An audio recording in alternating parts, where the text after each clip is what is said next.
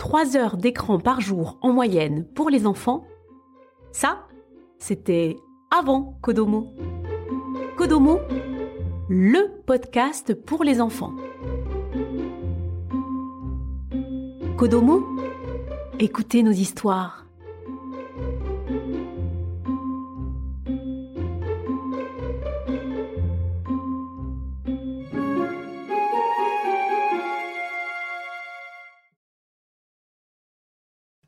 Loi d'or.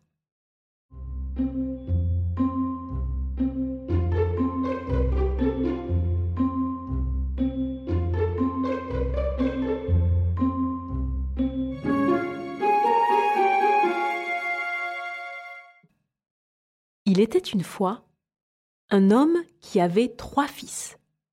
Le plus jeune avait été surnommé le bêta et était la risée de tout le monde. Ses frères le prenaient de haut et se moquaient de lui à chaque occasion. Un jour, le fils aîné s'apprêta à aller dans la forêt pour abattre des arbres. Avant qu'il ne parte, sa mère lui prépara une délicieuse galette aux œufs et ajouta une bouteille de vin pour qu'il ne souffre ni de faim ni de soif. Lorsqu'il arriva dans la forêt, il y rencontra un vieux gnome gris. Celui-ci le salua, lui souhaita une bonne journée et dit Donne-moi un petit morceau du gâteau qui est dans ta poche et laisse-moi boire une gorgée de ton vin, car j'ai grand faim et grand soif. Mais le fils, qui était malin, lui répondit Si je te donne de mon gâteau et te laisse boire de mon vin, il ne me restera plus rien. Passe ton chemin. Il laissa le bonhomme là où il était, et il s'en alla. À peine commença-t-il à abattre un arbre que la hache glissa et lui entailla un bras, si profondément qu'il dut rentrer chez lui pour se faire penser.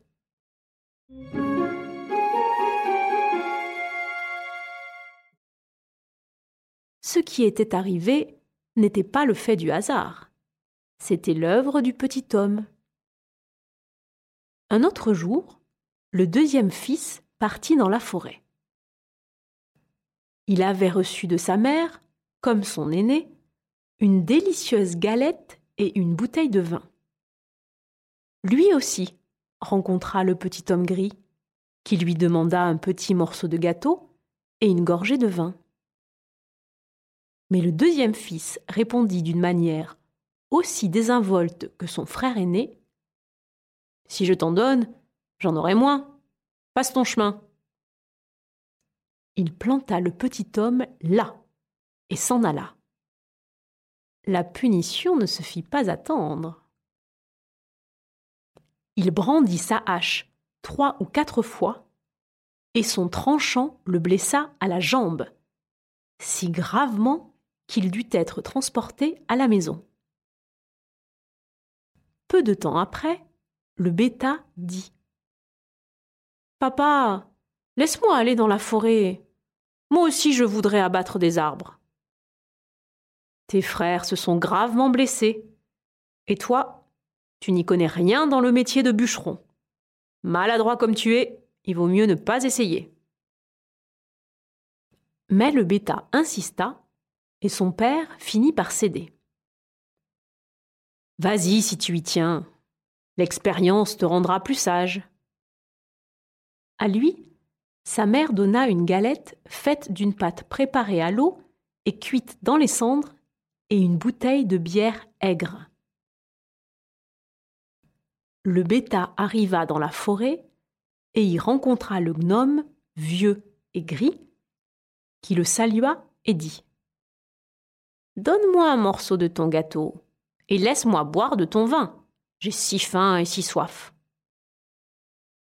Je n'ai qu'une galette cuite dans la cendre et de la bière aigre, répondit le bêta. Mais si cela te suffit, asseyons-nous et mangeons.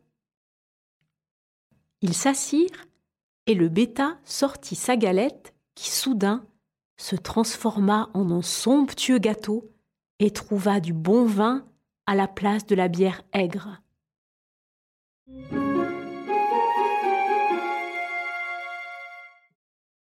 Ils mangèrent et burent, et quand le repas fut fini, le vieux bonhomme dit Tu as bon cœur et tu aimes partager avec les autres. C'est pourquoi je vais te faire un cadeau. Regarde le vieil arbre là-bas. Si tu l'abats, tu trouveras quelque chose dans ses racines. Le bêta s'approcha de l'arbre et l'abattit. L'arbre tomba et le bêta aperçut entre ses racines une oie aux plumes d'or. Il la sortit, la prit et alla dans une auberge pour y passer la nuit. L'aubergiste avait trois filles. Celles-ci, en apercevant l'oie, furent intriguées par cet oiseau étrange.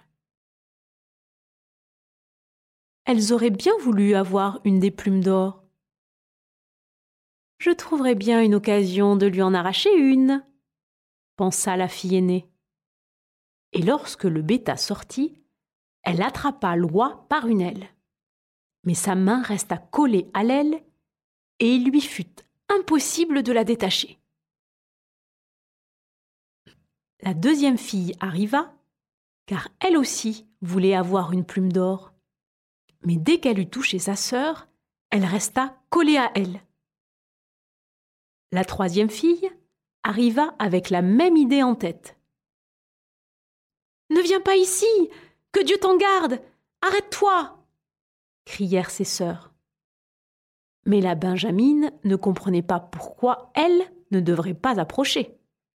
Et elle se dit Si elles ont pu s'en approcher, pourquoi je ne pourrais pas en faire autant?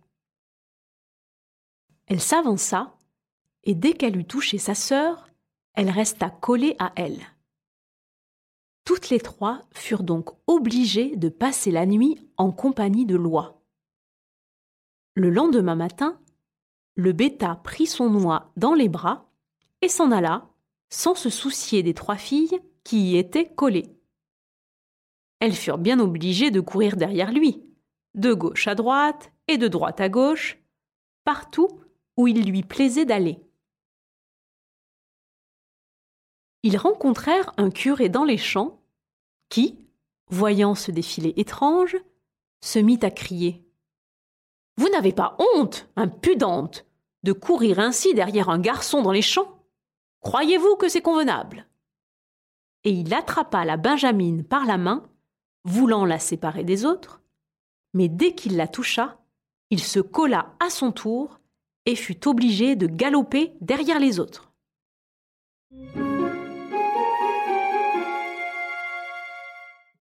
Peu de temps après, ils rencontrèrent le sacristain. Celui-ci fut surpris de voir le curé courir derrière les filles, et cria Dites donc, monsieur le curé, où courez-vous ainsi? Nous avons encore un baptême aujourd'hui, ne l'oubliez pas. Il s'approcha de lui et le prit par la manche, et il ne put plus se détacher. Tous les cinq couraient ainsi, les uns derrière les autres, lorsqu'ils rencontrèrent deux paysans avec des bêches qui rentraient des champs. Le curé les appela au secours, leur demandant de les détacher, lui et le sacristain. Mais à peine eurent-ils touché le sacristain que les deux paysans furent collés à leur tour. Ils étaient maintenant sept à courir derrière le bêta avec son oie dans les bras. Ils arrivèrent dans une ville où régnait un roi qui avait une fille unique si triste que personne n'avait jamais réussi à lui arracher un sourire. Le roi proclama donc qu'il donnerait sa fille à celui qui réussirait à la faire rire. Le bêta l'apprit, et aussitôt il se dirigea vers le palais avec son oie et toute sa suite. Dès que la princesse aperçut ce défilé étrange, les uns courant derrière les autres, elle se mit à rire et à rire tant qu'elle ne pouvait plus s'arrêter. Le bêta réclama aussitôt le mariage, mais le roi n'avait pas envie d'un tel gendre. Il tergiversait et faisait des manières pour déclarer finalement que le bêta devait d'abord trouver un homme qui serait capable de boire une cave pleine de vin. Le bêta pensa que le petit bonhomme gris serait certainement de bons conseils et consentirait peut-être à l'aider et il partit dans la forêt.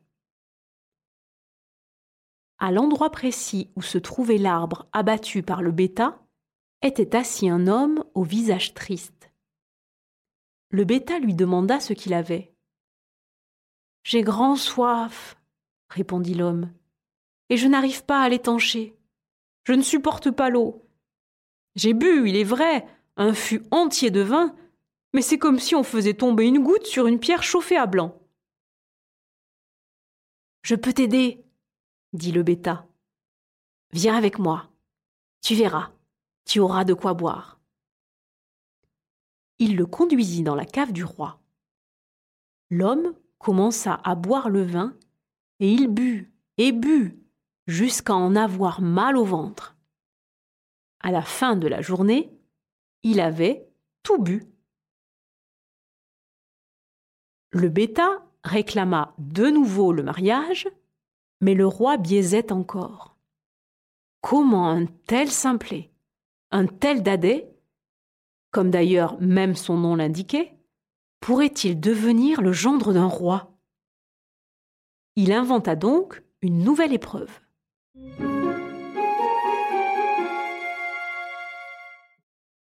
Le bêta devrait d'abord lui amener un homme capable de manger une montagne de pain. Le bêta n'hésita pas une seconde et partit dans la forêt.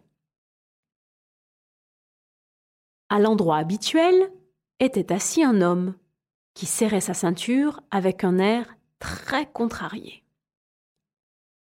J'ai mangé une charrette de pain, mais à quoi bon quand on a faim comme moi? Mon estomac est toujours vide et je dois toujours serrer ma ceinture. Le bêta fut très heureux de l'apprendre et lui dit gaiement Lève-toi et suis-moi. Tu verras, tu mangeras à satiété. Il emmena l'affamé dans la cour royale. Entre-temps, le roi fit apporter toute la farine du royaume et ordonna d'en faire une montagne de pain. L'homme de la forêt s'en approcha et se mit à manger.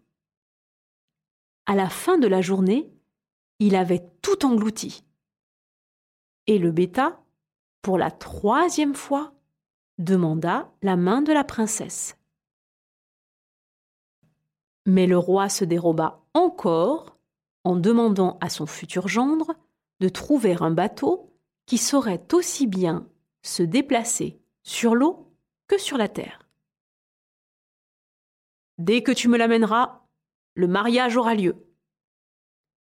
Le bêta repartit dans la forêt, et là était assis le vieux gnome gris qui dit J'ai bu pour toi, j'ai mangé pour toi, et maintenant je vais te procurer ce bateau.